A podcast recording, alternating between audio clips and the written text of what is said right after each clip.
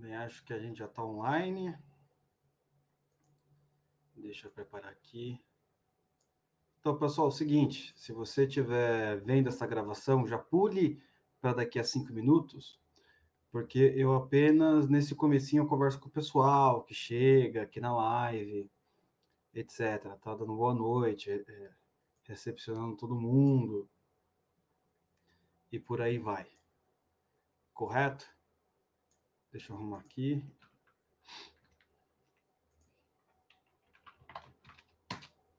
Notepad.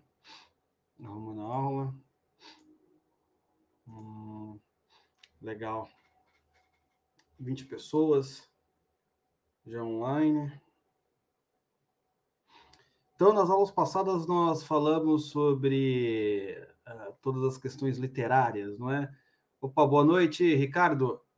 Como é que você está? Seja bem-vindo. Diogo, outro grande sujeito fiel aí na, nas nossas lives é, de, de finais de semana. Obrigado aí pela presença de todos. A gente já vai começar. Tiver alguma pergunta da aula anterior, das aulas anteriores, quiser perguntar agora, ou para Gabriel Terceiro, Boa noite, seja bem-vindo. Daqui a pouco a gente já começa. É, então, nas aulas anteriores, nós já é, falamos um pouco sobre as ideias, falamos um pouco sobre o começo da, das ideias na história do Brasil e do que está acontecendo. Giovanni Almeida de Souza, de Souza. Boa noite. Ô, Diógenes, seja bem-vindo. É isso aí a nossa livezinha aqui, com presenças ilustres. Que Giovanni, Giovanni te conhece de algum lugar? Seu nome me é familiar. Sandra, boa noite. Seja bem-vinda. Já já a gente começa. A gente começa às 10 horas. Falta dois minutos. Só esperando o pessoal se acomodar. Se aproxeguem.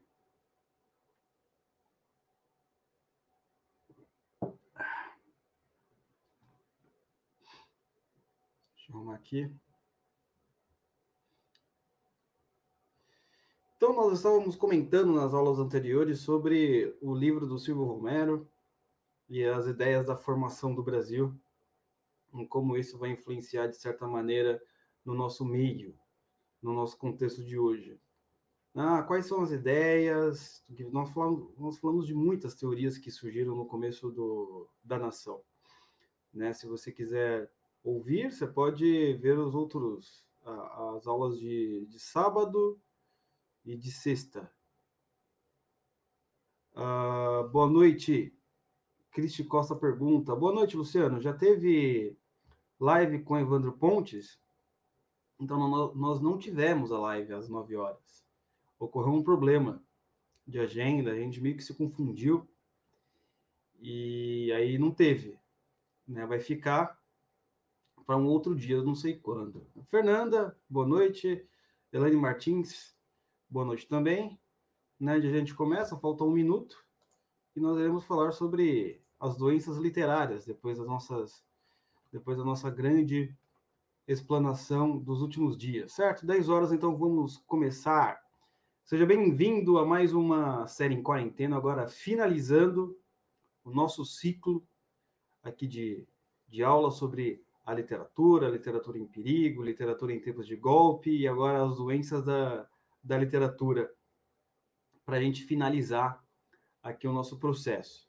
Então, o que nós falamos muito nas outras aulas foram as ideias que estavam ocorrendo no começo do Brasil, as ideias concorrentes, o determinismo geográfico, o darwinismo, o evolucionismo, certo? Positivismo, e entre outras ideias. Eram ideias concorrentes e o nosso amigo Silvio Romero, ele estava vivendo basicamente ali no fim já da era da monarquia brasileira. Então já estava todo mundo falando ah, qual vai ser a nova teoria, qual vai ser a nova visão de mundo. Aí foi, foi, foi se passando os tempos, não é? E como eu disse nas duas outras aulas, hoje eu quero falar como essas ideias, como a nova roupagem, atingiram né, a literatura ou as belas letras, por assim dizer, certo? Mas antes, não se esqueça aí de já curtir o vídeo, assinar o canal se você não faz parte. Se estiver ouvindo pelo podcast, não se esqueça de também é, assinar e compartilhar se for possível, correto? Então, é, antes de nós irmos necessariamente às teorias em si, a primeira pergunta que deve ser feita é a seguinte: o que é a criação literária? Este é o ponto. O que é como ela é feita né, e para o que ela serve. Né? Ah, quando você cria literatura, seja na poesia, seja no romance ou em vários outros gêneros, a ideia é, é tentar recriar a vida por meio da linguagem. Da mesma maneira como um artista, um escultor, ele irá fazer a mesma coisa, certo? ele vai tentar recriar a vida por meio da linguagem, ou por meio de uma obra de arte, ou por meio de ou por meio do seu ofício, correto? Esse é o ponto principal que eu quero falar para vocês. Então, o que vai acontecer? Este recriar, ele é uma interpretação ou uma narração do que supostamente ocorreu ou poderia ocorrer, e que ao ser criado, apresentará uma nova característica própria. Não é? Então, quando você está lendo uma, uma literatura de ficção, provavelmente você vai conseguir ali perceber certos elementos da nossa realidade, mas talvez no mundo novo ou em situações diferentes.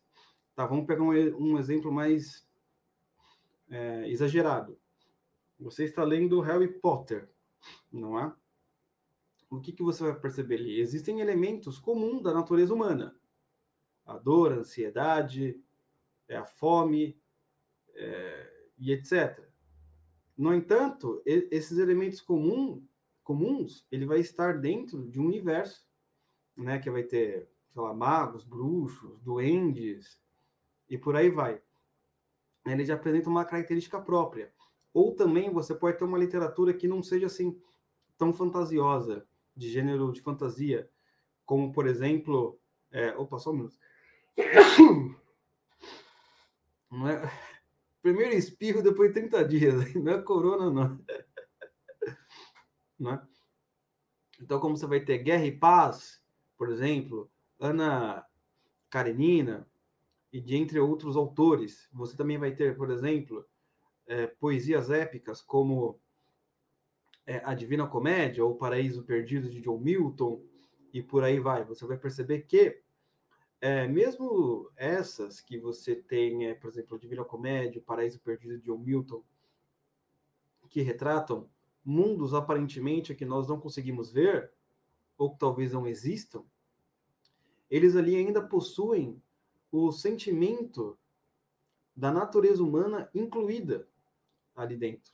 Eles querem é representar certas situações que talvez só seja possível através da literatura. E isso é muito importante, né? O que vai ocorrer logo em seguida? Pense nisso que eu disse para vocês. Aí, o que vai acontecer? Se a literatura é uma maneira de criar a realidade, as ideias que nós vimos nas aulas anteriores, elas também deveriam ser assim. As teorias, os sistemas filosóficos, sociológicos, teológicos, é, as teorias de pensamento. Originalmente, a ideia era ser ferramentas para que você pudesse interpretar a realidade da melhor maneira possível. O problema, é que como disse o nosso autor Silvio Romero, é que essas teorias, que são como lentes que você coloca para interpretar a realidade, estas lentes estão embaçadas. Você não consegue ver a realidade com todas as suas cores, com suas nuances. Você coloca o, aquela lente e parece que some certas cores daquilo que você está vendo. Então, aquilo que era para você enxergar rosa, você está tá enxergando cinza. E por aí vai. Então, teorias, ideologias, sistemas, eles incorrem no perigo de você começar a usar uma lente que simplesmente não condiz com a realidade. Certo? As teorias, elas não podem te afastar da realidade. Elas têm que fazer que você entenda o que está acontecendo. Essa vai ser a diferença daquele que acerta as coisas e daquele que erra. Não é? E muitas vezes as pessoas estão presas somente a uma teoria para interpretar a realidade. Talvez, se você não tivesse teoria nenhuma, interpretasse a realidade, a sua existência, somente com a sua própria experiência, é muito melhor do que você simplesmente pegar uma teoria e ter, tentar interpretar a sua vida, os seus laços sociais, a sociedade inteira, o país e o mundo através dessas lentes. Isso acontece, por exemplo, com o marxismo. O sujeito já vai, já vai enxergar a realidade inteira dele a partir da luta, luta de classes, feminismo, etc. Eles colocam certas lentes e reduz toda a complexidade do mundo, das nossas relações, em coisas extremamente simples. Não, é, esse é o problema, pronto, é o patriarcado e acabou. Não tem mais nada para discutir. Já era. Então também isso é um problema. Você pensa o seguinte: ideologia é um termo muito complicado de se definir. Muitas pessoas usam de maneiras diversas, os teóricos também usam de maneiras diversas. Você não tem uma definição apropriada, por assim dizer. Mas as pessoas, principalmente na internet, é, usam com vários significados. Mas se nós fôssemos dar um significado aqui mais geral, é, que também não compreende, não consegue pegar o alcance desse termo ideologia, nós podemos dizer que é uma maneira de você simplificar, é, é, de você simplificar a realidade e dar respostas fáceis. Não é? Então, simplesmente, por exemplo, é, ah, qual é o problema da pobreza? Você pergunta para qualquer pessoa que estudou no Brasil, qualquer aluno, ele vai levantar a mão e ele vai responder assim: ah, são as pessoas ricas que, que enfim, capitalismo selvagem, etc. Então, nesse aspecto, você pode perceber que a ideologia ela vai ter essa característica. Ela vai simplesmente cortar tudo, fazer um recorte enorme, dar uma resposta fácil e simples para os problemas humanos. Acabou, é isso aí, tchau, é a burguesia. Não é? Então, pessoal, eu vou responder os comentários no final da aqui do da minha explanação, porque senão eu não consigo fazer as duas coisas ao mesmo tempo, tá? Mas pode ir perguntando, vai comentando, que no final eu vejo tudo. Até para você não perder o, o, o time da coisa. Tá certo? Então você vai ter esse ponto. E esse efeito ele vai acontecer também na literatura, que muitos escritores, dependendo da sua época, eles irão utilizar é, certos sistemas de interpretação para basear as suas histórias. E eu quero apresentar três para vocês aqui. O primeiro se chama o formalismo, o segundo, o niilismo, e o terceiro, o solipsismo. Então, repetindo, formalismo, niilismo e solipsismo. Você vai ver que agora eles terão é, uma, um encaixe com as aulas anterior, com as aulas anteriores. Por isso eu expliquei isso para vocês. Correto? Então, por exemplo, é, você vai ter um certo momento que o sujeito ele vai se achar onipotente. Eu posso criar tudo através da, da caneta ou do, do lápis. Ele não precisa da tradição anterior a ele. Ele não precisa, como nós falamos nas aulas anteriores, de simplesmente absorver aquilo que veio de melhor do velho mundo ou de qualquer outro lugar, para então ele saber como usar essas coisas no local que, que ele vive, fazer uma espécie de simbiose. Então você vai ter a ideia de que o artista é onipotente surge do solipsismo, em que ele acredita ser o centro da gravidade. Isso é muito importante, porque o solipsismo é a ideia de que só existem o eu e suas sensações, ou seja, A realidade para um solipsista são apenas um conjunto de impressões sem vida própria. Então, o solipsista, enquanto artista, ele vai ter essa característica. Não, eu quero recomeçar do zero a tradição. Lembra que nós falamos nas aulas anteriores sobre certas teorias que o sujeito ele quer interpretar o mundo a partir do umbigo dele? É impossível, porque você precisa muitas vezes do próximo, das pessoas que estão ao, ao seu redor, para você entender a você mesmo. Correto? Porque às vezes é, é um pouco difícil. Então, o solipsismo, em outra palavra, seria uma espécie de egolatria. Seria uma espécie de. É... E você tem vários tipos de solipsistas. Você tem solipsistas religiosos, que ignoram, por exemplo, é, toda a tradição é, de que veio de dois mil anos, ele já quer criar um negócio do zero, como se ele fosse um grande inventor das coisas. Mas no final, o solipsista ele sempre faz uma coisa é, uma versão porca daquilo que já fizeram. Essa é a ideia, entendeu? Então você vai ter esse problema aí. E normalmente, um, um, livro clássico, um livro de literatura, um romance, etc., ele sempre vai conversar com os livros antigos, com os grandes livros. Se a gente não é um leitor atento, provavelmente você não vai reparar, porque falta a cultura literária. Mas se você for, você vai, olha só que legal, ele está pegando a ideia disso que lá, ele citou não sei quem, e etc. E você faz, não, sou ipsista, ele nega todas essas coisas, porque ele é o, é o onipotente, ele se sente o próprio Deus, ele acha que ele pode simplesmente negar toda a tradição e criar algo, vamos dizer assim, 100% original. O que de fato, é muito, de fato é muito difícil a própria originalidade, porque a originalidade vai depender de quanto você absorveu dos antigos. Esse é o primeiro ponto. Então, o que vai acontecer aí? O que o solipsista ele não entende é que a realidade é mediadora entre o mundo ficcional e a imaginação do leitor. Então, o que, que adianta um solipsista escrever algo, sendo que ele não vai conseguir evocar as imagens necessárias na imaginação do leitor para despertar o sentimento, para fazer um quadro. Né? Tem certos parágrafos, quando você está lendo, por exemplo, os parágrafos são como quadros, em que você quer fechar ali mostrar para ele, olha só esse ambiente, etc.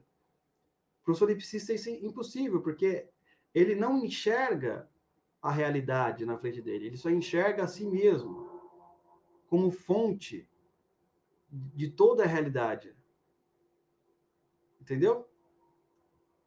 Ele quer que as pessoas, quando elas, elas vão é, admirar a sua obra, não, é? não tem que admirar a obra porque ela, de fato, é uma mediadora entre o mundo ficcional e a mente do leitor. Não, tem que admirar porque eu escrevi, eu sou o cara, e se você não, se você não gostar de mim, já era. Vamos embora. Não, não adianta, certo? Porque o escritor, ele precisa transformar a linguagem do dia a dia em uma linguagem evocativa.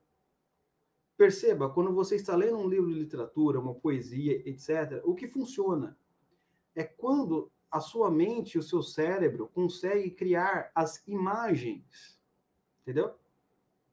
Da obra em si. Se você não está conseguindo criar as imagens, ou pelo menos a maioria dos leitores, é porque tem algum, algum problema. Pode ser os leitores que têm certa capacidade, ou pode ser o problema do escritor mesmo. Essa é a questão. Por isso que os grandes livros, eles conseguem, eles conseguem criar uma imagem ali, você consegue imaginar aquela cena, imaginar aquela pessoa, aquele arquétipo, aquela situação, e ficar até um pouco aflito. E nesse processo de evocar uma imagem, de evocar a sua imaginação, você vai aprender o quê? a como entender o próximo. Porque para você compreender, a palavra compreender não significa que você é, acha a pessoa, acha que ela está correta ou que ela está errada em primeira instância. O compreender, você consegue entender o que aquela pessoa está passando. Depois que você compreende, aí sim você pode tomar um julgamento. É isso que se espera. Né? Fazer um julgamento sem a compreensão é algo totalmente errado. Né? Normalmente é isso que acontece. Normalmente é isso que acontece. A pessoa não consegue se colocar no lugar da outra para fazer um julgamento necessário. E a literatura, evocando essas imagens na sua, essas situações, você vai conseguir. Olha, agora eu imagino mais ou menos o que fulano de tal passou depois que eu li isso daqui. Deve ser um negócio terrível. Não deve ser um negócio legal. Não é? Então, esse é o ponto. A memória do leitor e sua imaginação, elas também são alimentados pelas suas experiências na realidade. Né? Então, o que as coisas assim, o que acontece? Você não consegue viver é, todas as experiências possíveis na vida. Você não consegue ser é, mil pessoas, dez mil pessoas diferentes. Você é apenas você. Você é só uma pessoa, uma alma.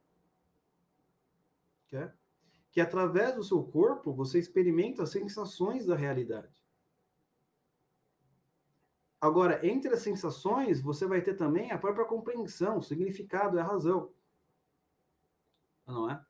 Como um sujeito individual que tem o seu eu como centro da realidade, consegue superar isso com a própria literatura da imaginação. Literatura imaginativa, por assim dizer. Porque aí você sai do seu eixo né, gravitacional do seu eu, você para de se sentir um pouco é, o Sol no sistema solar e começa a observar como funcionam as coisas ali, talvez na posição do planeta Terra, talvez de Marte, Urano. Começa a entender essas posições. É? Pense bem, por que normalmente nas igrejas, sejam padres ou pastores, contar histórias ou parábolas são muito importantes? Não é? Jesus também é, contava muitas parábolas para justamente evocar na sua memória situações que você não conseguiria viver, mas você consegue se colocar no lugar. Por isso que as historinhas elas são muito didáticas, correto? Porque vai fazer que a sua imaginação trabalhe e você fique ali no lugar do sujeito. É? Por quê? A literatura, ah, ou melhor, vamos lá, vamos lá. Então, já falei do solipsismo, vamos agora para o formalismo. Né? Formalismo é a ideia segundo a qual as formas literárias bastam-se a si mesmas. Portanto, o conteúdo não importa, certo? É uma espécie de positivismo literário, que nem nós falamos nas aulas anteriores. Que aqui é o que importa a técnica, não o conteúdo. Você não precisa ter o, o, o nexo casual. Tá? Então, você imagina um sujeito que simplesmente é, sabe todas as regras gramaticais, estudou latim e vai escrever algo. Só que ele não sabe é, contar uma boa história. Ele pode ser, ao mesmo tempo, solipsista, como nós falamos, e ao mesmo tempo formalista. Né? Inglês, é, português perfeito. Você veja bem, se bastasse é, técnica literária para você ser técnica literária não, desculpa, técnica gramatical para ser um grande escritor, Logo, portanto, todos os universitários ou todas as pessoas que se formam em letras seriam grandes romancistas. E não é o que acontece. Olha a história do Machado de Assis, vamos dizer assim, um dos nossos maiores, Camões, entre outros, Fernando Pessoas. Esses caras não tinham é, faculdade de letras, entendeu?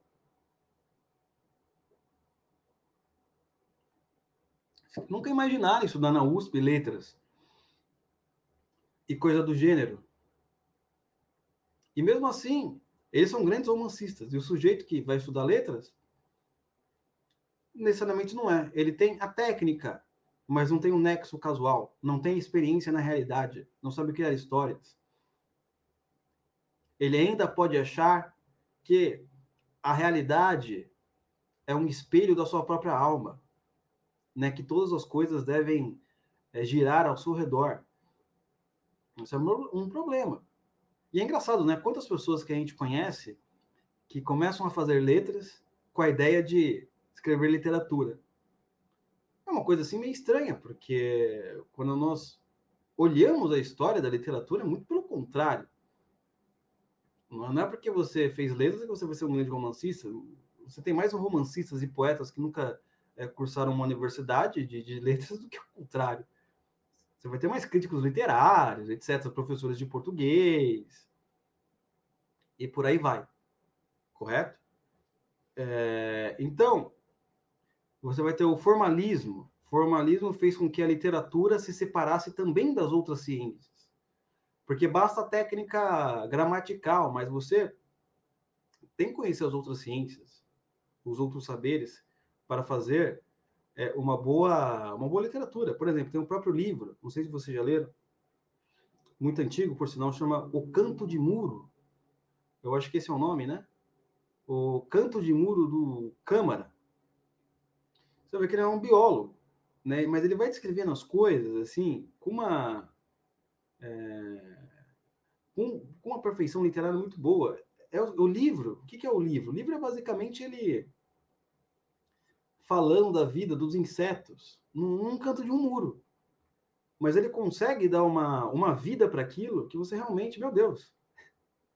Né, então, às vezes as pessoas vêm assim, né? Ah, não, porque quando eu for escrever algo de literatura, tal, quero escrever sobre a Idade Média, quero escrever sobre reis e dragões, quero escrever sobre mundos fantásticos, é, sobre grandes coisas. E aí, olha o exemplo desse livro, Canto de Muro. É só sobre é, uma parede da casa dele, não é? E é um clássico também, por sinal. Eu tô falando, o câmera tá falando da parede da casa dele que tinha um, umas formigas ali, de vez de aparecer o passarinho, né, o cachorro dele. Então, então ele conseguiu, com a literatura, transformar aquele canto em vida forte. Correto? É, uma obra literária. É, deixa eu ver aqui. O homem sempre leva em conta a si mesmo e a realidade levando em conta como ele vê a si mesmo perante o mundo. Uma obra literária nos dá uma capacidade de uma nova interação com as pessoas que estão na realidade. Quanto mais um personagem está distante de mim, mais ele me enriquece, como nós falamos anteriormente. Numa boa obra literária, quanto mais um personagem ele basicamente está longe da sua vida, longe daquilo que você imagina, sei lá, um russo que está morando em Paris e tem que enfrentar todos os problemas da vida dele e etc. Tá longe, sei lá, você é um cara que mora no interior do Brasil, né? Você não sabe falar mais do que mais do que a sua própria língua pátria. Você não é, nem imagina que seja um curso tal, mas isso é bom. Porque quanto mais distante do seu centro social, mais você consegue perceber as diferenças entre os homens. Isso também é muito importante. E aí o que vai acontecer aqui por último, né? O nilismo. Nilismo é a ideia onde não há onde não há valores supremos. Certo? Essa é a ideia do próprio nilismo literário. Então são é, escritas literárias onde você não tem ideais e valores supremos. Tá? E eu não estou falando nem de Deus, tá? Não estou falando de uma coisa assim extremamente elevada. Estou falando coisa simples, heróis, hum. grandes homens. Simplesmente é, todas as histórias têm que terminar na maior me mediocridade, onde os grandes valores humanos não são não são é, explorados. Certo, pessoal? É, isso era o que eu tinha para falar para vocês, correto?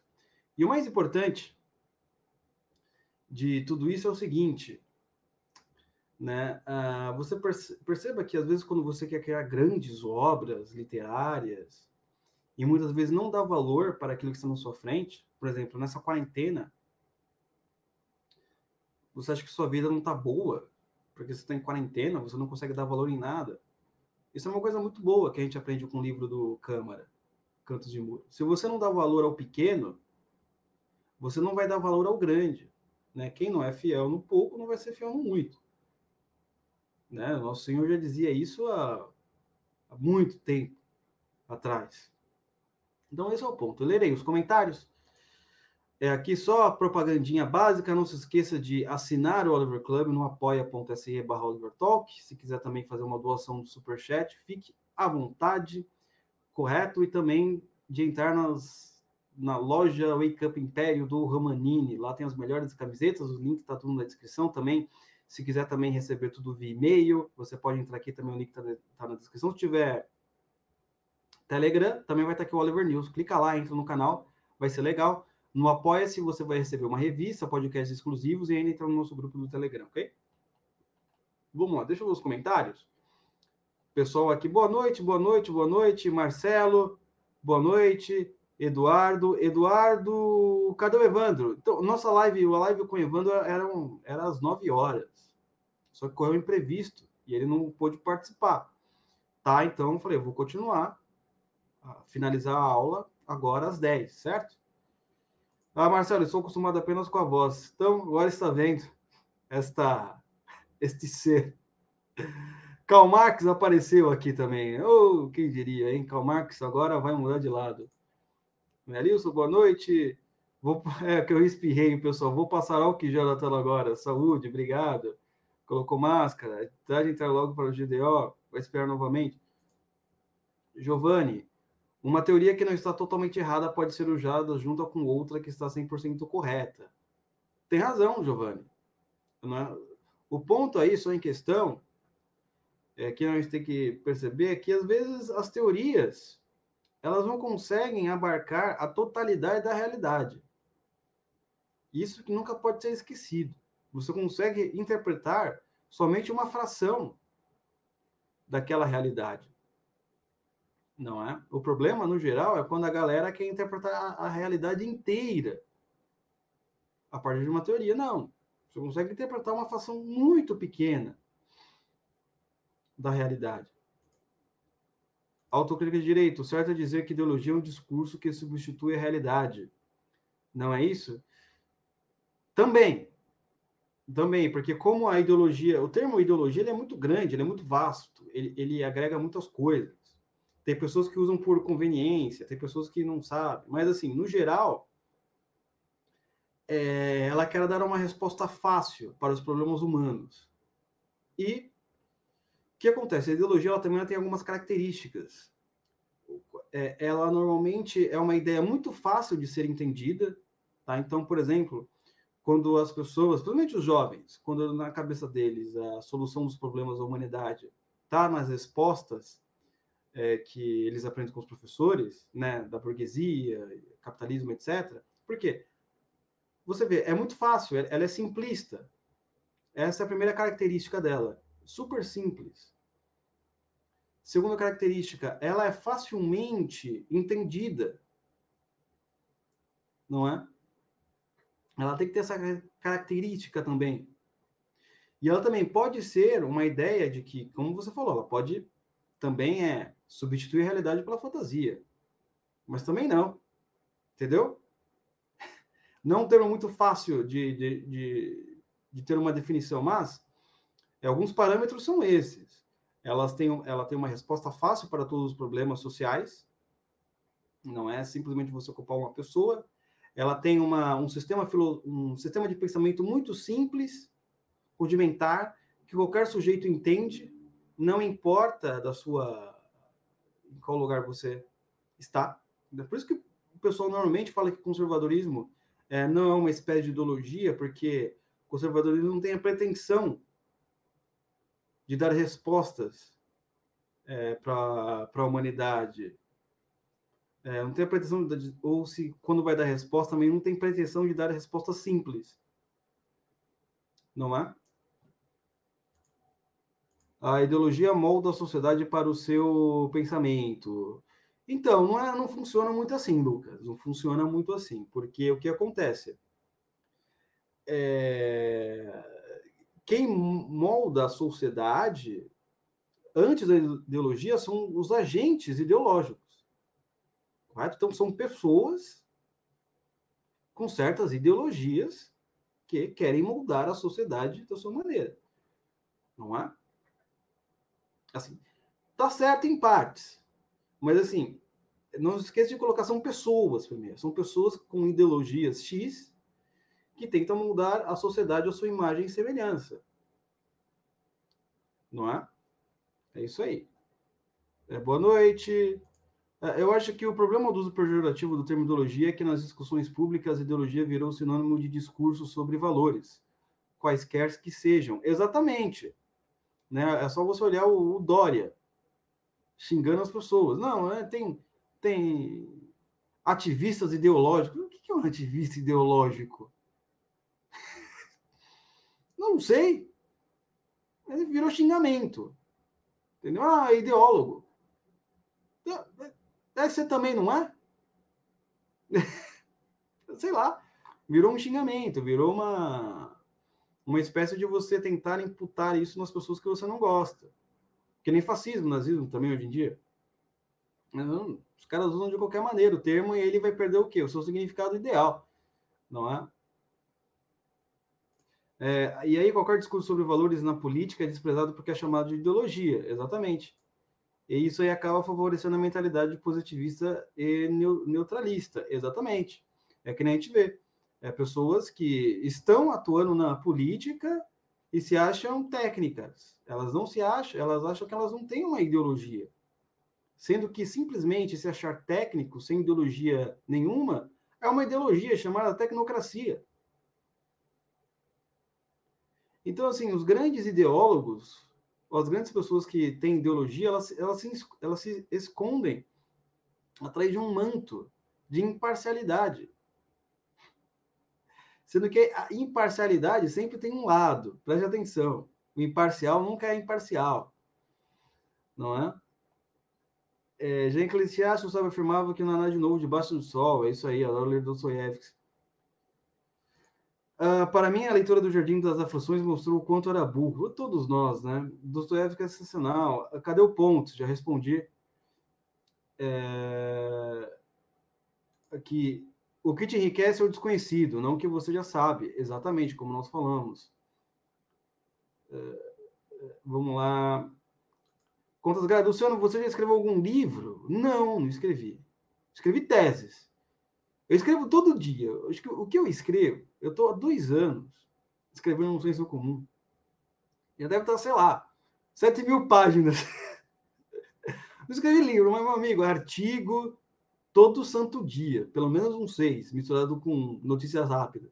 Olha, já escrevi bastante, escrevo todo dia, viu? É livro, assim, livro convencional que lançou em, é, vamos dizer assim, numa livraria, não. Não. Mas já escrever, escrevo bastante. Porque até que o meu trabalho, meu trabalho é escrever.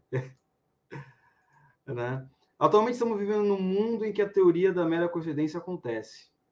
Né? É, exatamente, exatamente. As aulas são bem didáticas. Obrigado, Gabriel. Essa é a ideia.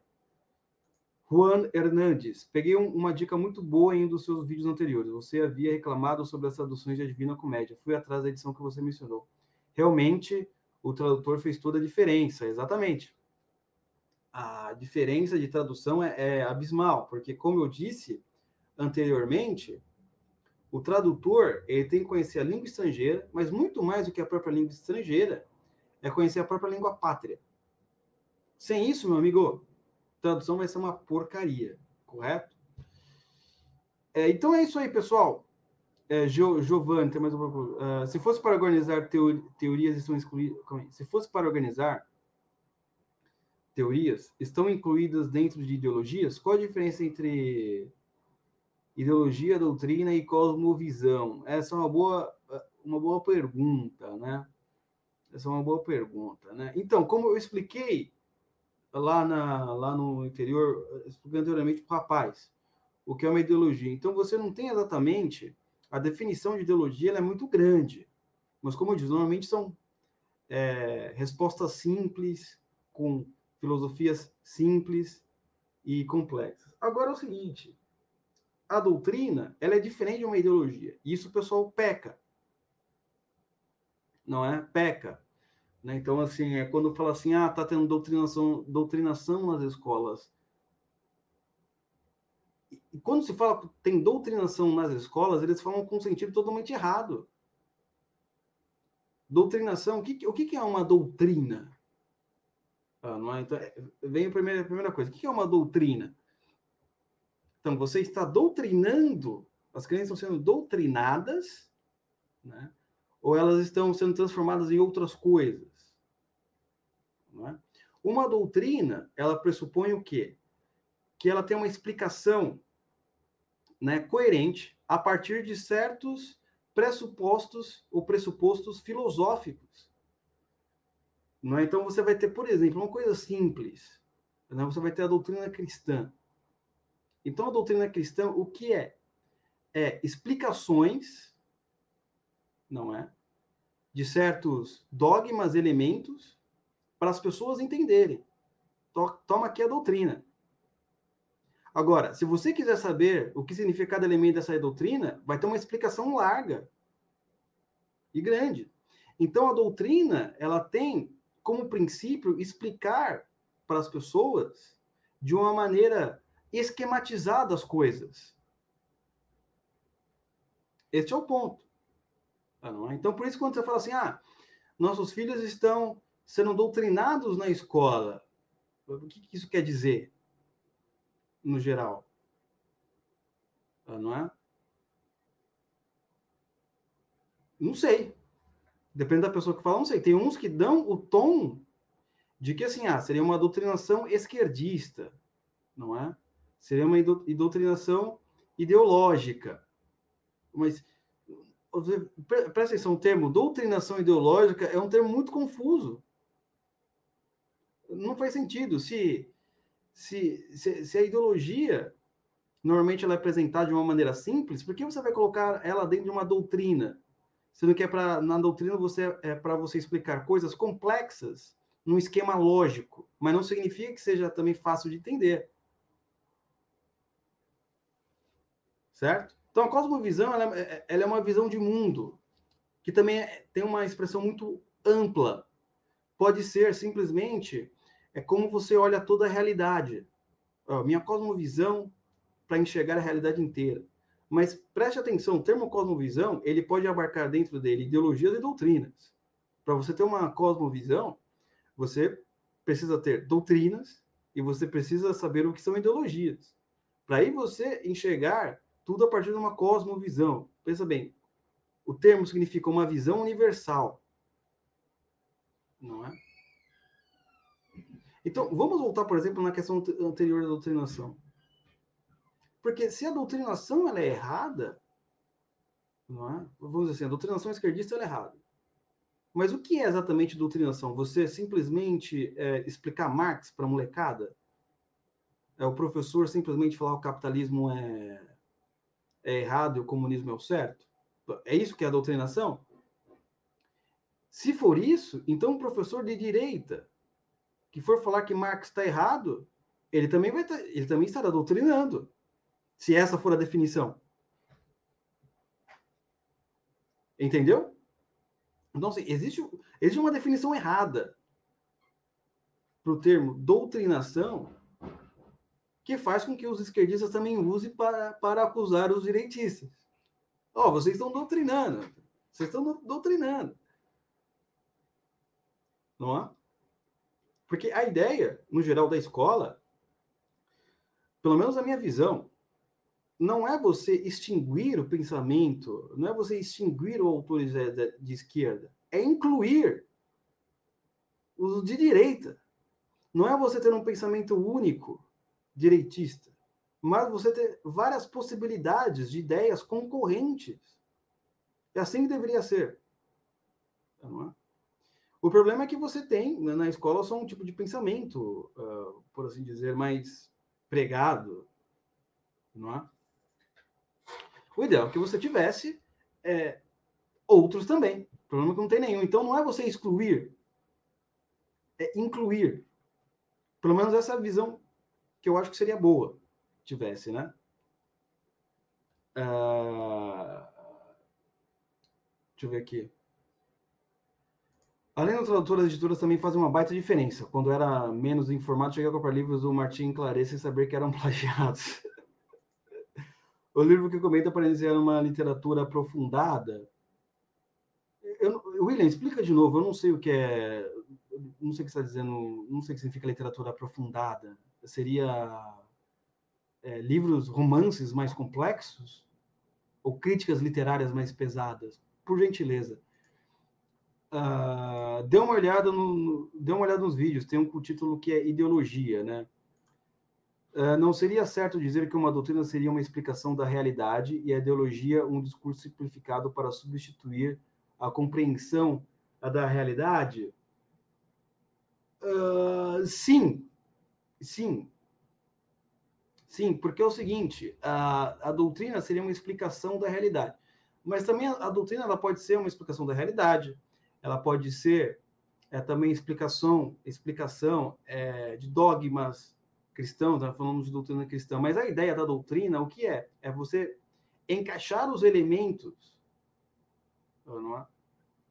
separados ou que parecem desconexos de uma maneira esquematizada para o principiante começar a desenvolver o seu caminho. Então você veja bem, a doutrina ela sempre é o começo a partir da doutrina, que é esse esquema esquematizado, sei lá, a doutrina da fé, a doutrina da trindade.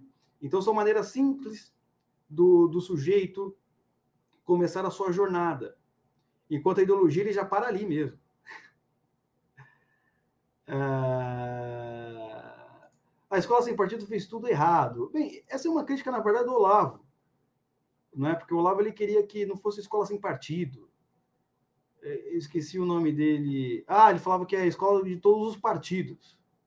Que eu acho, que eu acho uma ideia interessante também. Porque é, é um pouco difícil você, é, no geral, na educação, é, não transmitir, de certa forma, os seus valores. É muito difícil. Quem dá aula sabe isso. Você, numa aula de história, numa aula de filosofia, numa aula de geografia, sei lá, como que você vai ser neutro? sendo que você aprendeu de acordo com a visão, sua visão de mundo, não é? Que as causas da modernidade ser assim, assim, cara, é impossível. É materialmente impossível você explicar os fenômenos sociais sem apresentar a sua visão de mundo. Como é que você, você pode pedir isso até para um, um professor que seja de direita? Ah, fala para os alunos é, sobre o, o, o por, por, que existe a pobreza. Não é?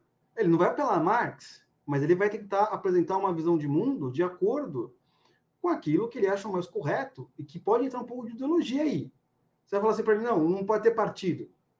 Tem certas coisas que não dá para você explicar sem você apresentar uma teoria, como nós estamos falando. É basicamente impossível. Entendeu? É basicamente impossível. Não é, mas eu, eu, eu acho que o Olavo está mais certo nessa mesmo. Ah, tirando o comunismo e o nazismo, pode ter qualquer outras discussões. Uh, William Marcelo, entra no site Contra Academos, ele tem uma lista ordenada, tanto de literatura quanto de qualquer outro tema. É, se for isso o tipo de literatura aprofundada que você está procurando, aí sim. Uh, ah, quis ver, ah, veja lá os vídeos no canal Autocrítica da Direita, tem uma coisa assim a, a escola sem censura. Sim, a escola sem censura, é isso mesmo. Uh, o que, que você acha da criminalização, criminalização do comunismo? Eu não sei, nunca pensei nisso. Sei lá, não tenho opinião nenhuma. Ser sincero. Nunca pensei nisso. Eu sei que tem as discussões assim sobre é, que deveria ser criminalizado, mas nunca parei para pensar. Essa é a minha resposta. Eu sei que a gente tem que combater, mas nunca pensei na criminalização em si. Sei lá. Certo?